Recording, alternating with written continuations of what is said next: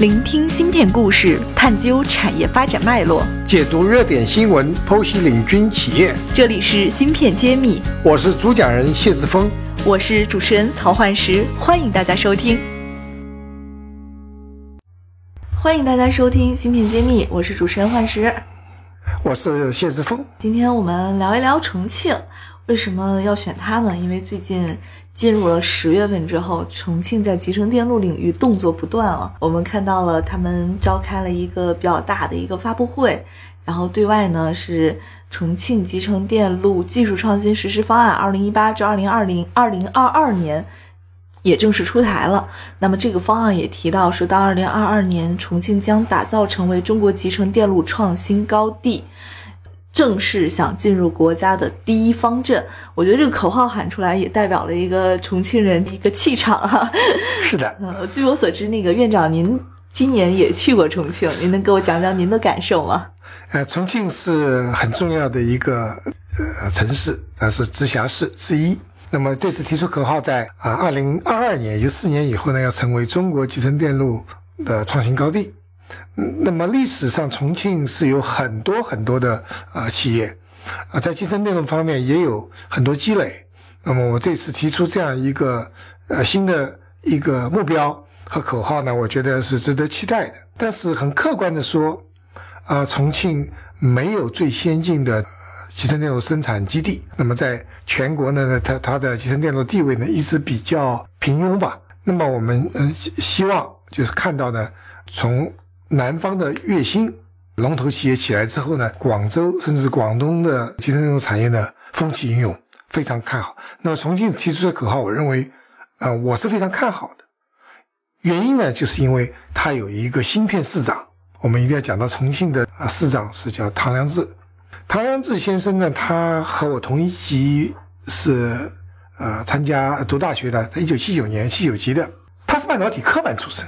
在全中国那么多市长里面，特别是直辖市市长里面，一个半导体科班出身的市长太少见了啊！他可能是唯一的。那么他不光是半导体出身，而且他在这个产业的情怀和理解呢是独到的。我们回顾一下历史，我们现在都知道，中国最大规模的呃国家国家队是长江存储，而这个项目想当年是。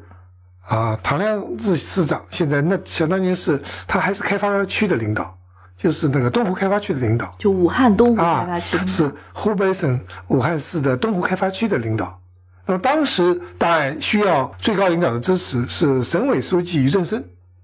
再加上这个市市长、市委的支持。那么具体操办呢，是当时是啊唐市长。那么他引进的中芯国际。当时叫武汉新兴，后来叫王星星，后来有长江存储，现在成为一千五百亿的这样一个大企业。在这过程中，啊，唐市长给了很多很多具体的、实用的支持。那么当时他和杨世宁博士是是一起来啊支持这个项目，所以当时给了个任务，给了杨博士的任务，就是说让一个要亏损、要破产的一个企业，要把它变成一个盈利的，这是个目标。但没想到，不但是盈利了哈，听说要上市了，而且还得到了中央的支持，成为一个啊国家队，中国的一号存储器工程，而且武汉变成了中国存储器的那个基地，是第一高地。所有的存储项目投资的首选首选武汉，首选武汉。这个是都是在唐市长领导下，然后也是在。杨世宁博士的呃带着团队的领努力工作下达到的目标。回到重庆，我相信有这样子一个芯片市长来主导的话，未来是重庆是非常有希望。所以，我们根据历史，根据现状，我们对重庆这个未来的这个集成电路的产业发展布局啊，我非常看好。芯片揭秘栏目组现将每期音频整理成文字，并在公众号发布。想获取文字版内容，请关注公众号“茄子会”，更多精彩等着你。对，重庆我们看到它也是一个中国的老城。然后我这边有个资料，就是一九七二年，我国一个最早的一个叫 PMOS 型的这个 LISI 电路就在重庆永川半导体研究所研制成功。那其实重庆是一个很早就踏入了集成电路领域的。那么目前呢，他们像中电科的两条六寸的居民融合的生产线，华润微电子八寸的功率及模拟芯片生产线，以及万国半导体的十二寸的电源生电源管理芯片生产线，还有封测线，其实都在这个重庆是已经扎根了。那么这一次呢，重庆将在哪些方面去做一些突破和布局呢？还请谢院长帮我们去分析一下。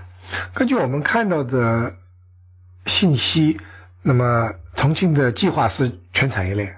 它不会在某一方，也就是说，它要从设计、制造、封装材料，甚至设备上下游全部要布局，那么形成一个新的产业链。这个就是我以前在呃节目里讲广州月薪的时候提到的，这叫是整体布局的一张白纸可以画画。它基本上还是比较呃，就是初期的，就是它虽然有很多，但不成一个一个产业链，这是全产业链的这个发展，这个就非常好，它可以布局布局的很清楚。我呢也专门去拜访了一次，那么看到了啊，从我们爱心教育的角度说，他们对人才的这个需求和对我人才的计划。那么举个例子，他们就引进了啊新思科技。Synopsys，全世界第一大的呃 EDA 和呃软件公司，那么他们也做很多 IP，那么这样子就新思大学在那边落户了，专门培养集成电路设计人才，也很荣幸，就是我们也和新思合作，爱心学院也会参与人才的，特别是领军人才和创业人才的培训，所以我们会并入到新思大学、重庆新思大学这样一个格局里面去，所以这个呢，我们很期待。能够为重庆的这个集成电路产业呢，也贡献我们的力量，特别是对高端人才、集成电路的科技人才，呃，我们的这个技术人才，还有领军人物的培养呢，也要有我们自己的贡献。嗯，是的，重庆这一次呢，它也是，呃，花了非常大的代价来去。做这个突破，我听说他们也是投资了，设立了一个五百亿的专项基金，然后项目最高补助也可以达到 两千万。实际这个也是对行业内的很多企业发出了一个信号，说明我们重庆也愿意在集成电路领域上去花大量的资金去扶持。这个我觉得重庆未未来这，因为它有很多客户资源，重因为平重庆现在有呃想做做电脑的，做手机的。其实当想当年这个就是我们想上一任市长。在任的时候的话，做了很多铺垫工作，所以重庆这个中中西部地区啊，包括成都啊，他们基础是非常好的，就市场的基础非常好，包括军工的。那么，如果真正的好的那个设计制造企业能够落户到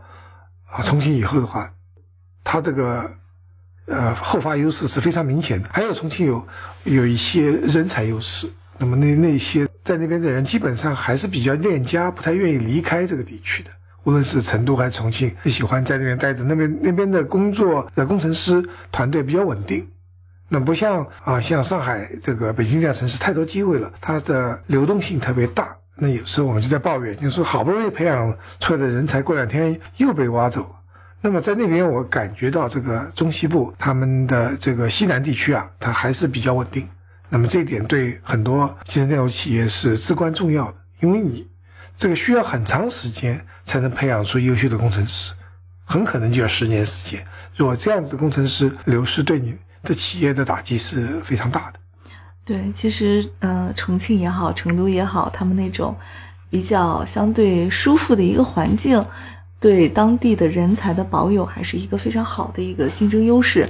不会像上海的这个设计人员被全国各地挖。也确实，上海建建立了这样人才高地，全国各地都在都在挖，到哪儿啊，全国各地都能碰到中芯国际的老员工，这点也是蛮蛮神奇的。嗯，好，我们期待重庆在集成电路领域做的会更有特色，发展也会更好。好，我们以后再回头，在几年以后，我们再看重庆的产业产业链，希望也是成为一个真正成为中国集成电路产业的一个新的高地。